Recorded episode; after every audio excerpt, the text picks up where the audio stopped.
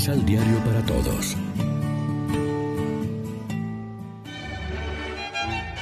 Proclamación del Santo Evangelio de nuestro Señor Jesucristo, según San Lucas. Cuando llegó el día en que, de acuerdo a la ley de Moisés, debían cumplir el rito de la purificación de la madre, llevaron al niño a Jerusalén. Allí lo consagraron al Señor, tal como está previsto en la ley. Todo varón primogénito será consagrado al Señor. Además, ofrecieron el sacrificio que ordena la ley. Una pareja de tórtolas o dos pichones.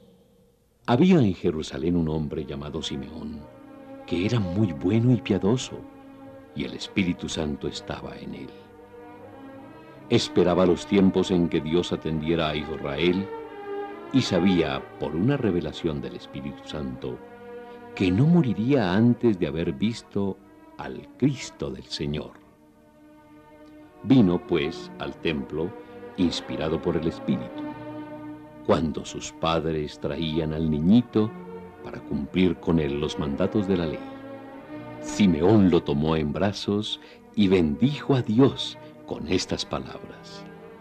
Señor, ahora ya puedes dejar que tu servidor muera en paz como le has dicho, porque mis ojos han visto a tu Salvador, que tú preparaste para presentarlo a todas las naciones. Luz para iluminar a todos los pueblos y gloria de tu pueblo, Israel. Su padre y su madre estaban maravillados por todo lo que decía Simeón del niño. Simeón los felicitó y después dijo a María, su madre, Mira, este niño debe ser causa tanto de caída como de resurrección para la gente de Israel. Será puesto como una señal que muchos rechazarán, y a ti misma una espada te atravesará el alma. Pero en eso los hombres mostrarán claramente lo que sienten en sus corazones. Había también una mujer de edad muy avanzada llamada Ana, hija de Fanuel, de la tribu de Aser. Tenía 84 años. Después de siete años de casada, había perdido muy joven a su marido y, siendo viuda, no se apartaba del templo, sirviendo día y noche al Señor con ayunos y oraciones. Ella también tenía don de profecía.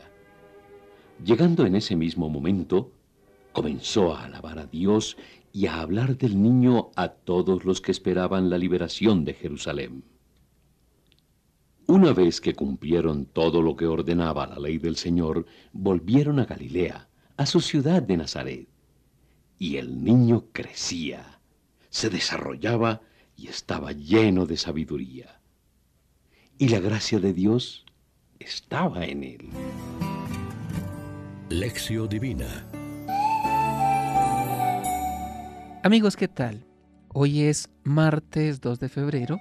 Celebramos la presentación del Señor y en esta fiesta celebramos también la Jornada Mundial de la Vida Consagrada como siempre alimentándonos con el pan de la palabra que nos ofrece la liturgia. Simeón prorrumpe en su breve himno lleno de teología. Ve en este niño el cumplimiento de todo el Antiguo Testamento, la luz de las naciones y el destino pascual de su entrega en la cruz.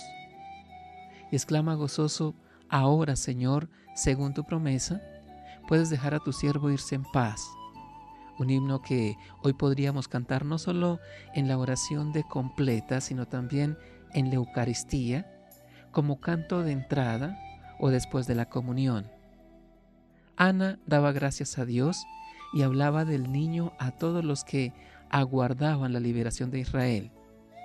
María, la Madre, está hoy muy activa y lo estará también al pie de la cruz cuando su Hijo se entregue por la humanidad mujer experta en dolor, como el anciano Simeón se encarga de anunciarle, porque su hijo será un signo de contradicción en medio de este mundo. Ante todo, admiramos la sencillez y la solidaridad de Jesús con su pueblo, con nosotros. Dios anuncia los tiempos mesiánicos con un signo entrañable, un niño pequeño que entra en el templo en brazos de sus padres, gente humilde y sencilla. Es el estilo de Dios. Jesús ha nacido y recorrerá nuestro camino, incluido el de la pobreza y el dolor, y luego morirá, y así podemos tener en Él un mediador comprensivo y cercano. Él es nuestra luz. Hoy, popular día de la Candelaria, se refleja todavía la luz de la Navidad como consigna de salvación para todos. Por otra parte, la fiesta de hoy se puede decir que abre la puerta al ciclo de la Pascua. Jesús es consagrado a Dios en una primera ofrenda, llevado por sus padres. Más tarde, al final de su vida, se ofrecerá él mismo en una entrega total en la cruz por la salvación de toda la humanidad. Son dos ofrendas sacrificiales que están relacionadas, la matutina y la vespertina, y que dan unidad a toda la vida de Jesús. La Navidad y la presentación están íntimamente relacionadas con su Pascua. Reflexionemos. Si el Hijo de Dios quiso hacerse semejante a nosotros en todo, ¿de qué manera demostramos que queremos asemejarnos a Él en su santidad? Oremos juntos. Señor Jesús, tú que eres luz y signo de salvación para quien te recibe, danos la gracia de configurarnos contigo para irradiarte en el mundo. Amén. María, Reina de los Apóstoles, ruega por nosotros. Complementa los ocho pasos de la Alexio Divina adquiriendo el emisal Pan de la Palabra en Librería San Pablo o distribuidores. Más información www.sanpablo.co Pan de la Palabra. Vive la reflexión.